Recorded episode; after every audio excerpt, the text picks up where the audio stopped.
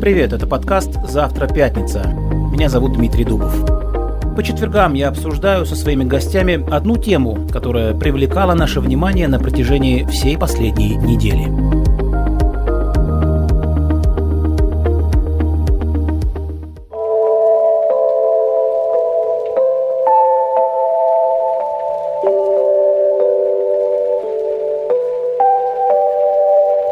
Сегодня я хочу поговорить о кино. Вернее, даже о документальном кино.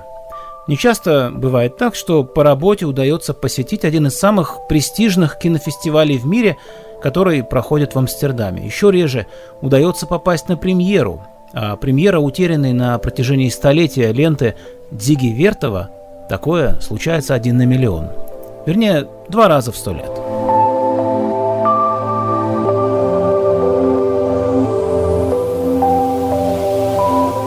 Два раза, потому что в последние годы были чудом обнаружены, восстановлены и, по сути, смонтированы заново два фильма Вертова «Годовщина революции» и «История гражданской войны».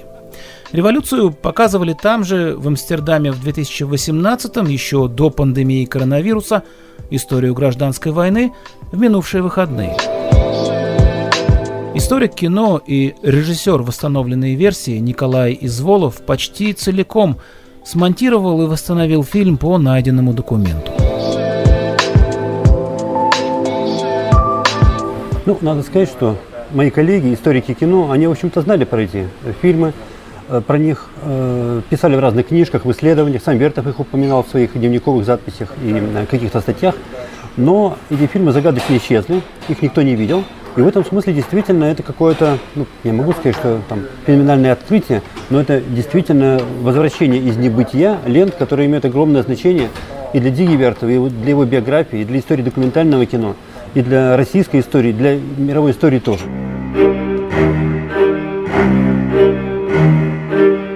Судьба этой картины, которая пережила один единственный сеанс тоже сто лет тому назад – это веха не только для летописи кино, но и для истории цензуры, поскольку все это время этот фильм считался утерянным. На самом деле о нем было известно, просто его запрещали к показу. Почему пропадают фильмы? Да по той простой причине, что их никто не хранил. Первые архивы появились гораздо позже, после того, как были сняты эти фильмы Зигивертова. А если их никто не хранил, они просто погибали. Это очень просто. Вот. И так погибли эти фильмы. Ну, они, конечно, не совсем погибли. Они погибли как целые, но фрагменты их были распылены, распылены по архивам. И э, мы, историки, знали, что вот, вот этот кусочек был когда-то в фильме Гиверта. Но чтобы собрать их целиком, вот эти вот атомы, которые разлетелись по разным фильмам, в этом-то и заключалась сложность. Нужно было установить точный план, э, по которому эти фильмы собираются. Ну хорошо, вы понимаете, что у вас в руках уникальный материал и начинаете восстанавливать фильм но монтаж, он все равно ваш. Это вам приходится собирать воедино все эти отрывки вместе. И вот, работая над монтажом, вы исходили из своего ощущения Диги Вертова, или же вы думали о том, как монтировал кино он сам, пытаясь таким образом воссоздать этот фильм наиболее близко к оригиналу? Наша задача историков кино в данной ситуации похожа на заветы врачей, не навреди. Понимаете? Мы можем как угодно перерезать и перемонтировать эти кусочки, но их уже перерезала и перемонтировала жизнь. Наша задача восстановить их из этих кусочков так сказать, трупов, шить назад это тело, окрепить его живой водой, чтобы оно задвигалось и стало снова жить. Если мы, историки кино, э, начинаем выпячивать э, что-то свое, свой собственный стиль, какое-то умение, то мы тем самым нарушаем историческую правду. Наша задача – воссоздать фильм, как нам кажется, в том виде, в каком он существовал когда-то. Всегда нужны доказательства. Понимаете, как у криминалистов, как у любого исследователя, нужно обязательно доказать, что вот этот вот кусочек – вот этот фрагмент является частью фильма по таким-то, по таким-то и по таким-то основаниям. Работа иногда простая, иногда сложная. Но элемент творчества в этой работе все-таки присутствует? Всегда есть элемент некоторого творчества, понимаете? Почему все люди обожают детективы? Почему все люди обожают приключенческие истории, рассказы э, и фильмы про Индиану Джонса, рассказы о том, как был восстановлен, э, скажем, расшифрован язык майя Кнорозовым или, скажем, египетские иероглифы Шампальоном. Эта работа, в общем, представляет собой, я не устаю это повторять, такую удивительную смесь э, детектива и археологии. Это ужасно интересно. Поэтому она никогда не надоедает. Вы знаете, вся работа делается, в общем-то, на письменном столе. То есть детективная часть, она основополагающая. Но вот потом начинается археология. Когда мы знаем, что нужно копать именно здесь, здесь и здесь, мы должны пойти и выкопать это. Если мы не выкопаем, значит мы промахнулись. И детективную работу приходится делать заново. А что для вас лично Дига Вертов? А для меня он всегда был человеком э, таким небожителем, недосягаемым гением, которого включают в списки лучших фильмов всех времен народов. Но когда ты работаешь с этим материалом, с дневниками, с рукописями, с фильмами, годами, когда они проходят через твои пальцы, и ты начинаешь уже чувствовать, ощущать его стиль интуитивно, а не умозрительно, вот тогда он становится ближе. И раньше э, была какая-то дистанция между мной и Вертом, сейчас она все больше и больше стирается.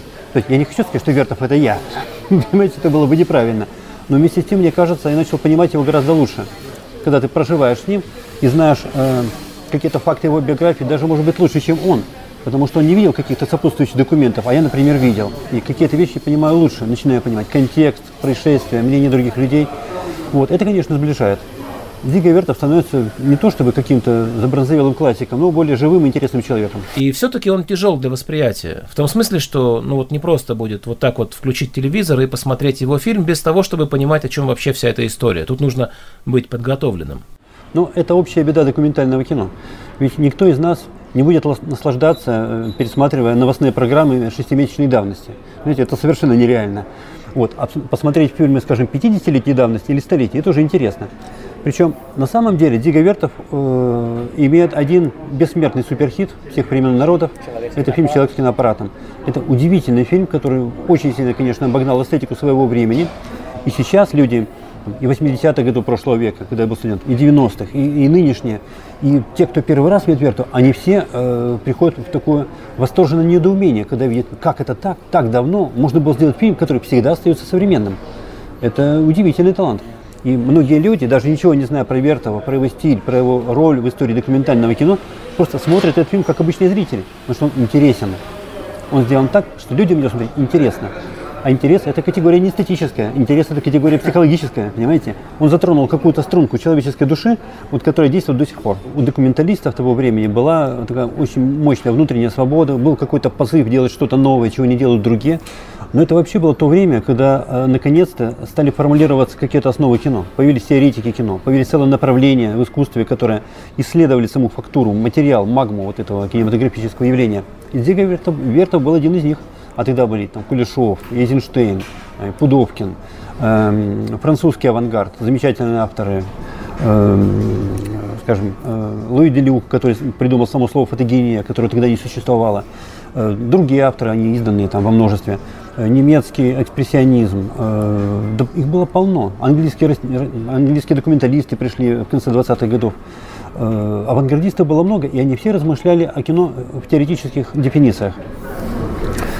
Но мне кажется, что наиболее интересные вещи действительно были высказаны советскими э, авторами, Эйзенштейном, Кулешовым и Вертовым. Они спорили друг с другом, полемизировали, не всегда соглашались. Хотя, в общем-то, с высоты современного знания они все говорили об одном и том же. В общем-то, о, о сути кино, о смысле кино, о чувстве кино, об ощущении кино, о роли кино, вот о, обо всем вот этом. И у каждого были свои теории, как вот этого добиться и как это сделать. И Вертов, конечно, несмотря на огромное количество повторов, на примеров из собственных фильмов, на некоторую склонность э, к такому э, пророческому, что ли, э, тону в своих текстах, он до сих пор остается одним из самых интересных авторов. А что такое кино для вас? Для меня кино это такой, мне кажется, очень важный артефакт э, окружающего нас мира. А поскольку наш мир окружающий, он состоит из огромного количества визуальных артефактов, которые там, и архитектурные, и музыкальные, и живописные, и литературные, кино, будучи под видом разновидностью искусства, оно все равно присутствует в этой жизни. Если у человека возникает потребность смотреть движущиеся картинки, значит, эта потребность каким-то образом в нем э, возникла. Правильно? Если именно вот та форма движущихся картинок, которая есть, отвечает этому внутреннему позыву человека, значит, она в этой форме должна существовать. И мне кажется, что многие вещи теоретические, которые людьми 20-х годов были прописаны, рассчитаны и нащупаны, вот они и в современной ситуации вот этого э, распыленного в пространстве кинематографа все равно сохраняют свой смысл. То есть это потребность человека слушать историю, помноженная на талант другого человека эту историю рассказать, в данном случае визуально. Прежде всего, да, тут я с вами согласен. История и умение рассказывать – это очень важный параметр. Знаете, как рассказывать анекдоты. Вот один человек, что не расскажет, всех охочет. А другой человек рассказывает то же самое, а никто не смеется. Почему? Можете объяснить? Это талант рассказчика. Талант рассказчика. Умение зацепить какие-то психологические струнки. Преподнести историю так, чтобы она была интересной. Сделать так, чтобы она не скучила много раз. Это, могут, это называется талант. И поэтому в истории остаются прежде всего талантливые люди, а не бездарности. Вот, и я, например, рад, что там Вертов э, живет столько лет, и что фильмы столетней давности до сих пор продолжают вызывать огромный интерес у публики. Вот здесь, на фестивале ИТФА в Амстердаме, три года назад э, я показал первый фильм Зиги Вертова «Годовщина революции», сделанный первой э, годовщине Октябрьской революции в ноябре 18 года. Но казалось бы, что голландские публики, какая-то далекая северная страна, где сто лет назад жил какой-то странный мальчишка, который склеил какие-то обрывки документальных лент, и вот это все ну, был огромный успех. Зал был набит на 100%, была 15-минутная овация. В этом году все билеты были проданы чуть ли не за один день на новый фильм Зиги Вертова «История гражданской войны». Хотя я очень сомневаюсь, что голландцы имеют хоть какое-то представление о гражданской войне в России. Но тем не менее, это было событие планетарного масштаба. И фильм, который мы здесь покажем, это будет вообще-то первая визуальная история гражданской войны, снятая современником. А было это ощущение личной причастности к истории кино? Конечно, конечно, это очень сильная вещь, когда вот вы, э, ну представьте себе, что вы там, там копаете, а вдруг там лежит египетская мумия какая-нибудь, и вы ее трогаете и понимаете, что 3000 лет рука человека не касалась вот этого всего. Это интересное ощущение. И вот когда вы трогаете руками там, негатив фильма Зиги Верто, и понимаете, что вот вот руки Вертовой утрогали, а больше потом никто не трогал, вот, и думаешь, оставить там отпечаток пальца или нет? Вот, прикоснуться таким образом к истории, или лучше все-таки надеть перчатки? Оставили? Ну, конечно, нет, но я все-таки потрогал э, с торца эти ленточки, чтобы там остались мои потожировые какие-то вещи для будущих исследователей. Николай Изволов, большое спасибо. Спасибо вам.